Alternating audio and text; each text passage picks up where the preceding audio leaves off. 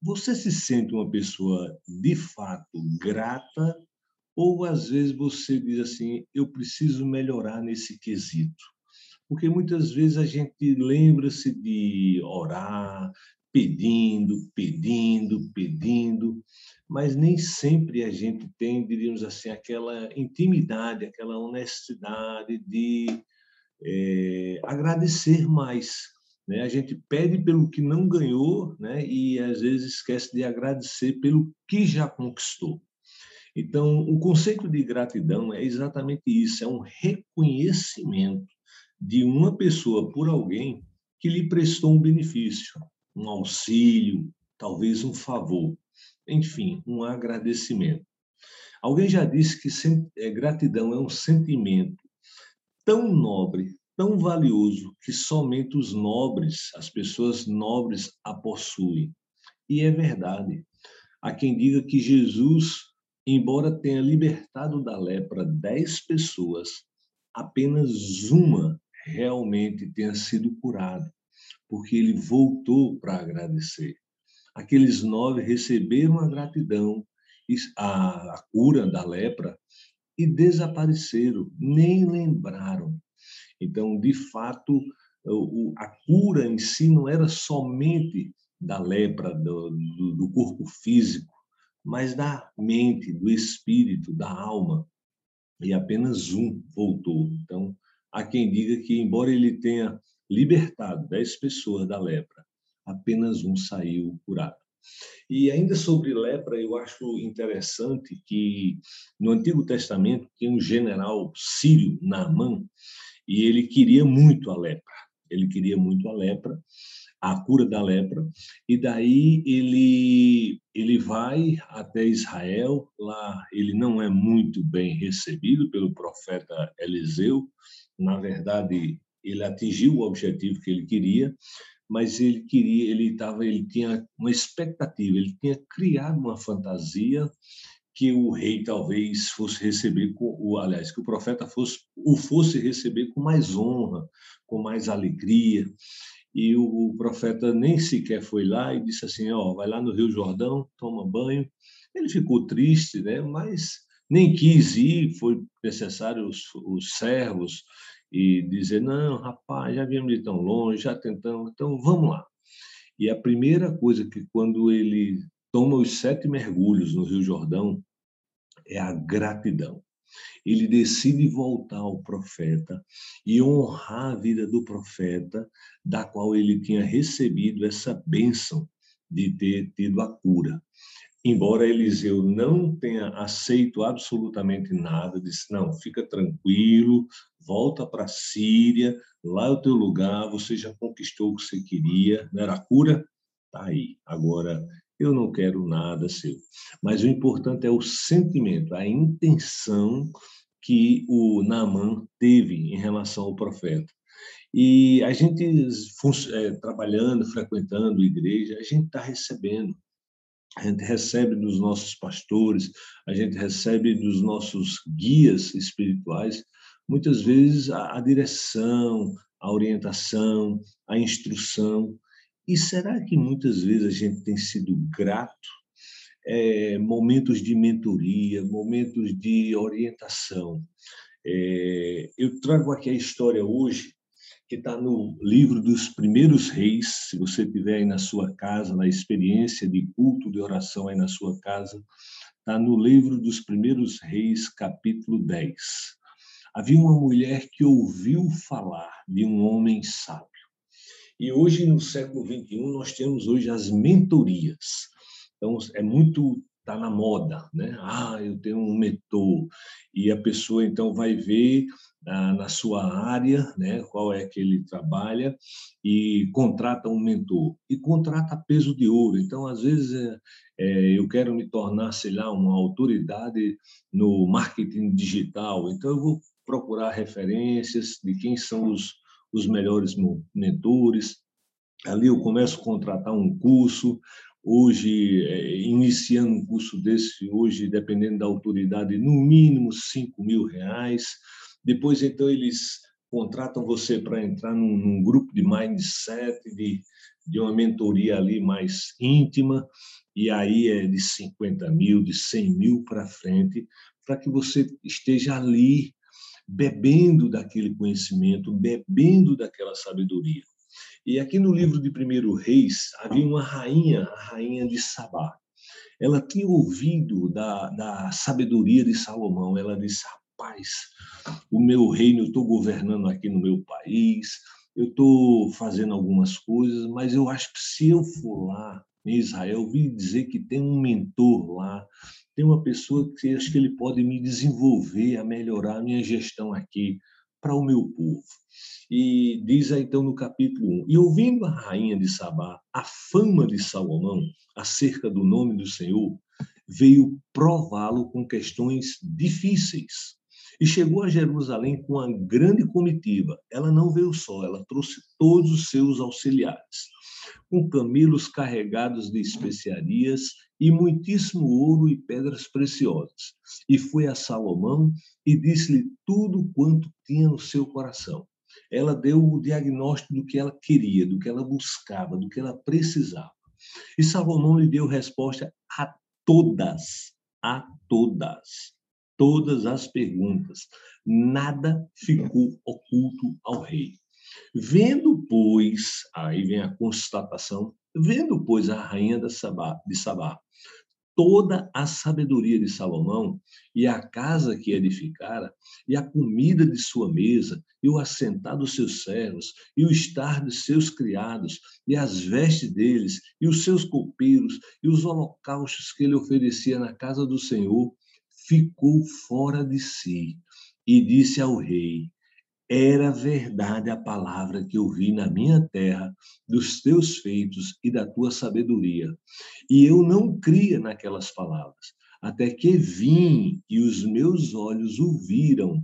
Eis que não me disseram metade, sobrepujastes em sabedoria, ou seja, foi muito mais além do que eu imaginava. Sobrepujaste em sabedoria e bens a fama que eu vi.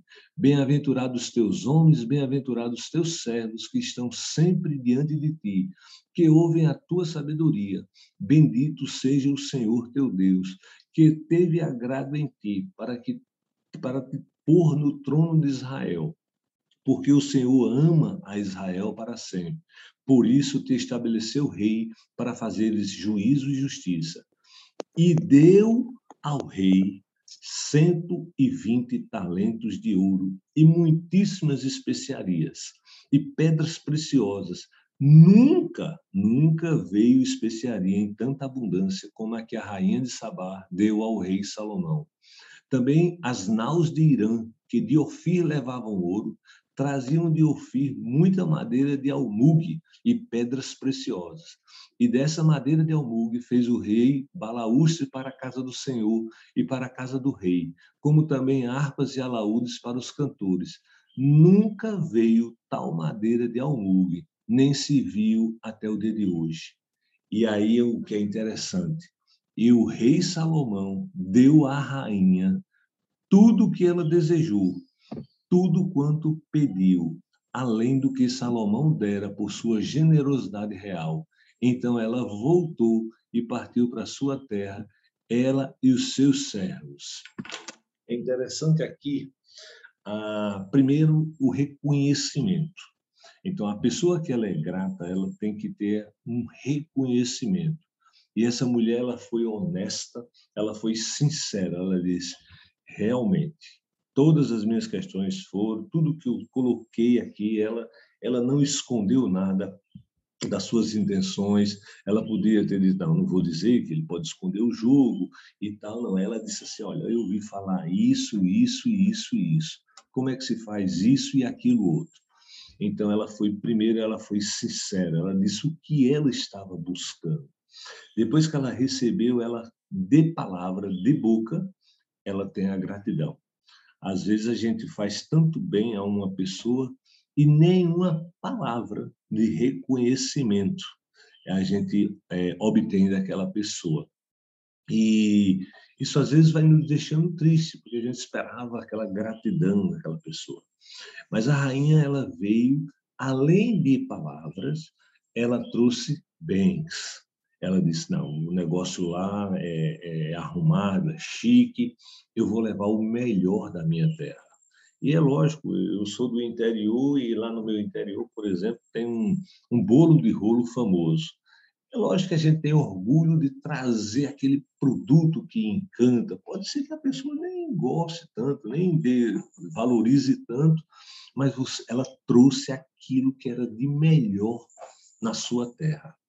E ela disse, a Bíblia diz que quando ela trouxe, que apresentou tudo, não havia nada igual, nunca teve uma madeira, nunca teve uma especiaria daquela. E Salomão, ao ver tudo aquilo, recebe. E, para surpresa, Salomão dispara um gatilho chamado a reciprocidade. O que é reciprocidade? A gente ouve muito falar em reciprocidade. Reciprocidade é um, é um gatilho que nós, seres humanos, carregamos dentro de si. Então, se você, por exemplo, me convida para o seu aniversário, é lógico que automaticamente, sem você dizer nada, eu me sinto na obrigação de levar um presente para o seu aniversário. Eu não quero chegar lá sem nada.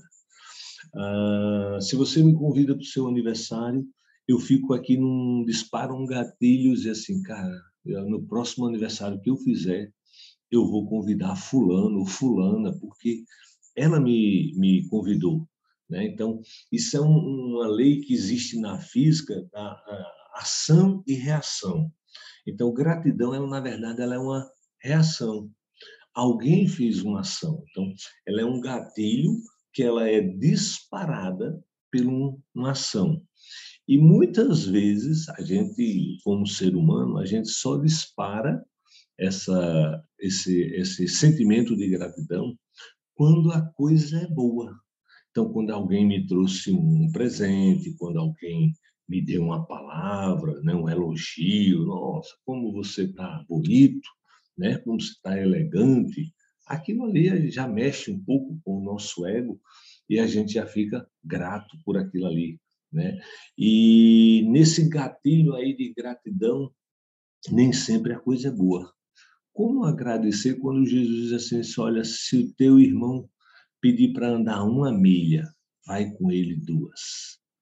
E aí, ter gratidão num momento como esse é desafiador, é desafiante, mas isso é gratidão. Não quer dizer, a gratidão ele não é um sentimento só de coisas boas. Às vezes é, precisam coisas ruins. Né? Quando José está lá com seus irmãos, ele diz: calma, foi-me bom eu ter vindo antes.